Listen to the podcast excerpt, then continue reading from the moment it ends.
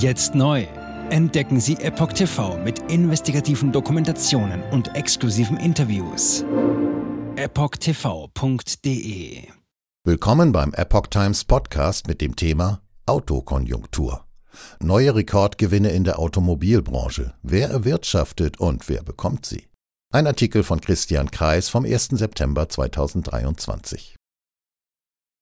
2022 war das beste Jahr für Mercedes-Benz in der Unternehmensgeschichte, ähnlich auch bei BMW. Wohin flossen diese großen Gewinne? Eine Analyse. Am 28. August veröffentlichte Ernst Young eine Studie zur Automobilbranche, die in den Medien stark aufgegriffen wurde. Demnach erreichten Umsatz und Gewinn der größten 16 Autokonzerne der Welt neue Höchstwerte. Die Umsätze stiegen im zweiten Quartal 2023 gegenüber dem Vorjahr um 18 Prozent, die Gewinne gar um 31 Prozent auf etwa 40 Milliarden Dollar. Unter den drei markenstärksten Herstellern waren zwei deutsche, Mercedes auf Platz 1 mit einer Gewinnmarge von 13 Prozent, BMW lag mit 11,7 Prozent auf Platz 3. Werfen wir daher einen Blick in die Bilanzen der beiden deutschen Premium-Autohersteller Mercedes-Benz und BMW. Jahrhundertgewinne bei Mercedes-Benz. 2022 war das beste Jahr für Mercedes-Benz in der Unternehmensgeschichte, wie die Geschäftsberichte zeigen. Bei einem um 12 Prozent gegenüber dem Vorjahr von 150 auf 168 Milliarden Euro gestiegenen Umsatz wurde ein EBIT, Gewinn vor Zinsen und Steuern, von 20,5 Milliarden Euro erzielt. Das waren 28 Prozent mehr als im bisherigen Spitzenjahr 2021. Der Nettogewinn aus fortgeführten Aktivitäten nach Steuern betrug 14,8 Milliarden Euro, ein Plus von 34 Prozent gegenüber 2021. In den Jahren 2011 bis 2020 hat das EBIT zwischen rund 4 und 14 Milliarden Euro gelegen. Das Konzernergebnis nach Steuern zwischen 2,7 und 10,6 Milliarden Euro. Daran gemessen waren die beiden Corona-Jahre 2021 und 2022 also wirklich herausragend.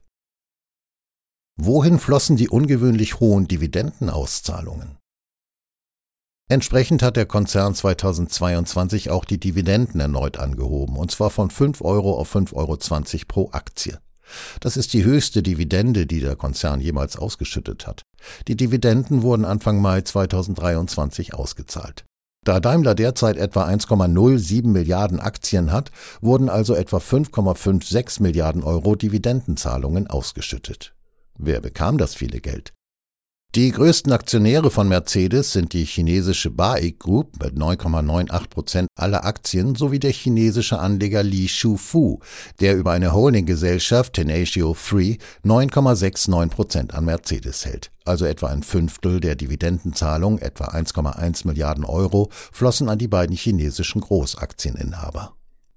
Drittgrößter Aktioneigentümer ist die Kuwait Investment Authority mit 5,57 Prozent aller Mercedes-Aktien. Ihr ginge Anfang Mai 2023 etwa 317 Millionen Euro zu. Weitere 47,37 Prozent oder 2,63 Milliarden Euro der Dividenden flossen an sogenannte institutionelle Investoren. Das sind internationale Großanleger wie BlackRock, Vanguard, DWS und so weiter. Wer hat Gewinn und Wertschöpfung erarbeitet? Mercedes-Benz beschäftigte 2022 im Jahresdurchschnitt etwa 171.000 Menschen. Die Lohn- und Gehaltssumme belief sich auf 16,5 Milliarden Euro. Die Beschäftigten sind die Menschen, die die Autos hergestellt haben, die die Wertschöpfung des Konzerns erbracht und für den Gewinn gesorgt haben. Hätte man die Dividende statt an die weit entfernt lebenden Aktionäre an die Werktätigen ausgezahlt, hätte jeder Mercedes-Mitarbeiter eine Lohnerhöhung oder eine Einmalzahlung von 33,7 Prozent bekommen können. Jede und jeder. Hätte man gar den ganzen Nachsteuerungsgewinn von 14,8 Milliarden Euro an die Beschäftigten ausgezahlt, hätte jede und jeder Beschäftigte 90 Prozent mehr Lohn und Gehalt haben können, also fast eine Lohnverdoppelung. Das ist natürlich unrealistisch, denn man sollte als vorausschauendes Unternehmen einen guten Teil der Gewinne als Eigenkapital einbehalten. Das hat Mercedes in der Vergangenheit auch gemacht. In der Regel wurden in den letzten sechs Jahren etwa 40 Prozent des Nettogewinns als Dividende ausgeschüttet. Der Beitrag, den die Aktionäre leisten, besteht darin, dass man einmalig für einen Geldbetrag Aktien kauft und dann, solange das Unternehmen existiert, einen Dividendenstrom bekommt. Ist man Inhaber eines breit gestreuten Aktiendepots, eines Fonds, eines Wertpapierportfolios oder kauft man ETFs, Exchange Traded Funds auf Aktienindizes, so ist dieser Geldstrom de facto ewig. Denn jedes Mal, wenn ein Unternehmen underperformt, wird es aus dem Portfolio, Fonds oder Index entfernt und durch ein gewinnstärkeres ersetzt. Kauft man sich heute in einen Aktienindex ein, bekommt man also buchstäblich ewige Renten. Auch die Urenkel brauchen dann nur die Hand aufzuhalten bzw. vom Konto abzuheben. Das sind leistungslose Einkommen in Reinform. Sie laufen ewig. Lohn- und Gehaltsabschläge für die Beschäftigten. Wer zahlt diese unlimitiert laufenden leistungslosen Einkommen für die Anleger? Die Beschäftigten. Sie bekommen einen entsprechenden Lohnabschlag, denn sonst käme ja der Gewinn für die Dividende nicht zustande. Das kann man jedes Jahr und für jedes Unternehmen ausrechnen. Zählt man bei Mercedes den Nettogewinn und die Lohn- und Gehaltssumme von 2022 zusammen, so erhält man 14,8 Milliarden plus 16,5 Milliarden, macht 31,3 Milliarden Euro. Diese 31,3 Milliarden stellen in etwa die Wertschöpfung dar. Von dieser Wertschöpfung, die die arbeitenden Menschen bei Mercedes erbracht haben, bekamen die Beschäftigten 2022 etwa 53 Prozent ab, die Kapitalseite ungefähr 47 Prozent. Anders ausgedrückt, von je 100 Euro Wertschöpfung, die die Beschäftigten erarbeitet haben, bekamen sie gut die Hälfte, 53 Euro ab. Die andere knappe Hälfte, 47 Euro, fließt leistungslos an die Aktionäre, also zum größten Teil an Großeigentümer, die vermutlich nicht so genau wissen, wo unter Türkheim oder Sindelfingen liegen. Konkret heißt das, wenn eine Mercedes-Ingenieurin 2022 ein Monatsgehalt von 8000 Euro hatte, hat sie für den Konzern real etwa 15.200 Euro pro Monat erarbeitet. Von diesen 15.200 Euro Wertschöpfung bekam sie 8.000 Euro ab, der Inhaber der Aktienpakete, ohne das Unternehmen je betreten zu müssen, 7.200 Euro. 2021 war der Lohnabzug noch stärker. Da bekam die Ingenieurin etwas weniger als die Hälfte von dem ab, was sie erarbeitet hat, die Aktionäre etwas mehr als 50 Prozent. Die beiden Jahre 2021 und 2022 waren Ausnahmejahre. Ein Abschlag von um die 50 Prozent vom Lohn ist die Ausnahme. In der Vergangenheit hatten die Beschäftigten bei Daimler in der Regel eine Lohn- und Gehaltsminderung zugunsten der Aktionäre von ungefähr einem Drittel, also von 100 Euro erarbeiteter Wertschöpfung bekamen die Arbeitnehmerinnen und Arbeitnehmer ungefähr 65 Euro ab, die anderen 35 Euro die internationalen Aktieneigentümer. BMW Werfen wir einen Blick auf die Zahlen von BMW. 2022 hat das Unternehmen so viel Gewinn erwirtschaftet wie noch nie in der Geschichte. Bei einem Umsatz von 142,6 Milliarden Euro betrug der Gewinn vor Steuern 23,5 Milliarden Euro. Der Jahresüberschuss lag bei 18,6 Milliarden Euro. Im Jahresdurchschnitt wurden knapp 147.000 Mitarbeiter beschäftigt. Der Personalaufwand betrug 13,9 Milliarden Euro. Der Personalaufwand je Mitarbeiter etwa 95.000 Euro. Pro Monat entspricht das knapp 8.000 Euro. Wegen der ausgezeichneten Gewinnlage wurde die Dividende 2022 erneut erhöht und erreichte den Rekordwert von 5,48 Milliarden Euro. Das heißt, es wurden 30,6 Prozent des Jahresüberschusses ausgeschüttet. Dazu kommen 2 Milliarden Euro aus Aktienrückkäufen vom 1.7.2022 bis 30.06.2023. Es wurden also insgesamt etwa 7,5 Milliarden Euro an die Aktionäre ausgeschüttet. Wer erhielt diese Ausschüttungen? Die beiden größten Aktionäre von BMW sind die beiden Geschwister Stefan Quandt und Susanne Klatten, denen zum 31.12.2022 25,6 bzw. 20,7 Prozent aller Aktien gehörten.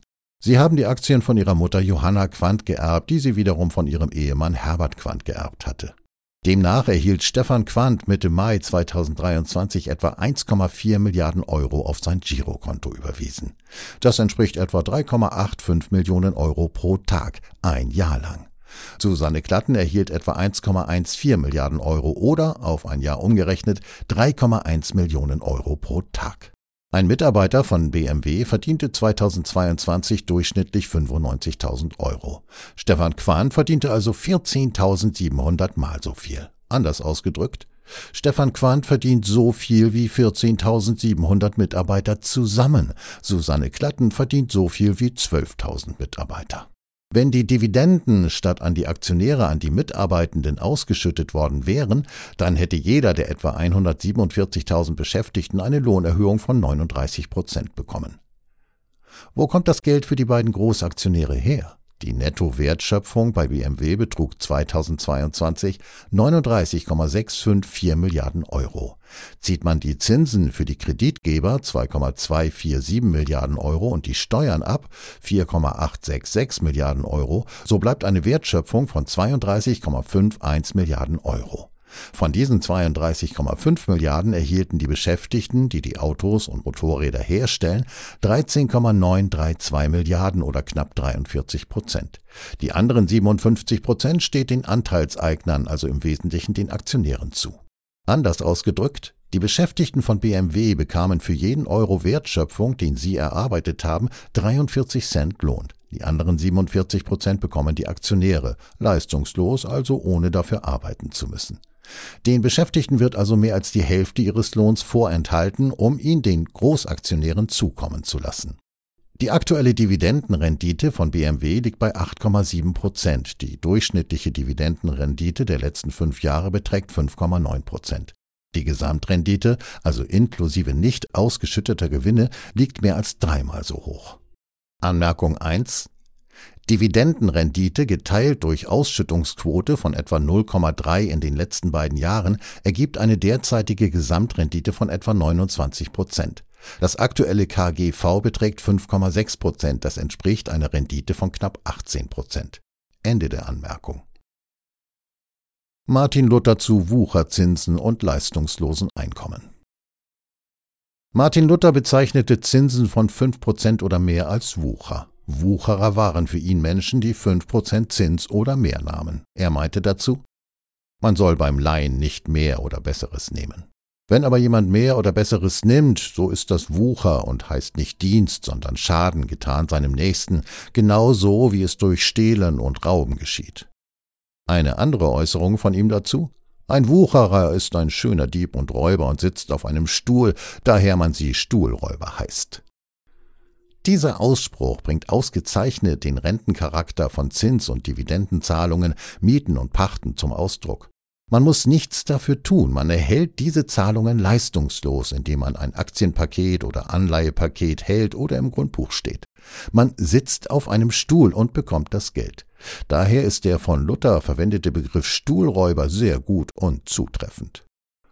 Und er, der Zins, nimmt leider darüber keine Gefahr, weder an Leib noch an Ware. Er arbeitet nicht, sondern er sitzt hinter dem Ofen und brät Äpfel.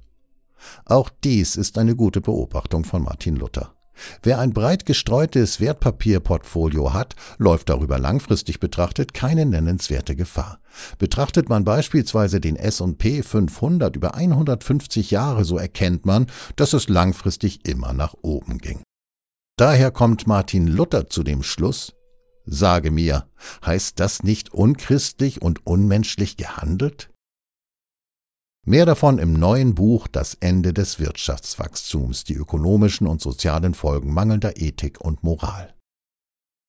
Zum Autor Professor Dr. Christian Kreis, Jahrgang 1962. Studium und Promotion in Volkswirtschaftslehre und Wirtschaftsgeschichte an der LMU München. Neun Jahre Berufstätigkeit als Bankier, davon sieben Jahre als Investmentbanker. Seit 2002 Professor für BWL mit Schwerpunkt Investition, Finanzierung und Volkswirtschaftslehre. Er ist Autor von sieben Büchern. Weitere Informationen unter www.menschengerechtewirtschaft.de. Jetzt neu entdecken Sie Epoch TV mit investigativen Dokumentationen und exklusiven Interviews. Noch heute kostenfrei anmelden und völlig unverbindlich testen. Sehen Sie jetzt gratis den weltweit ersten Dokumentarfilm zur ESG-Bewegung Der Schattenstaat. Wer hat die Kontrolle? Eine originale Epoch Times Produktion. Besuchen Sie uns auf epochtv.de. Politiker machen Gesetze CEOs machen Gewinne. Doch das ändert sich jetzt alles. Die Zukunft passiert nicht einfach so. Die Zukunft wird von uns gestaltet, durch eine mächtige Gemeinschaft wie Sie hier in diesem Raum. Wir haben die Mittel, um den Zustand der Welt zu verbessern. Es gibt eine wachsende Bewegung, die Unternehmen, Regierungen und globale Institutionen zusammenbringen will. Ihr Ziel ist es, sich mit Themen wie Klimawandel, Rassismus, Ungleichheit und Waffenkontrolle zu befassen. Diese Bewegung nennt sich ESG. Wie funktioniert sie? Und wie wird sie unser Leben verändern? Bändigen wir die Wall Street nach unserem Willen? Oder sind wir diejenigen, die manipuliert werden? Man muss Verhalten erzwingen. Und bei BlackRock erzwingen wir Verhalten.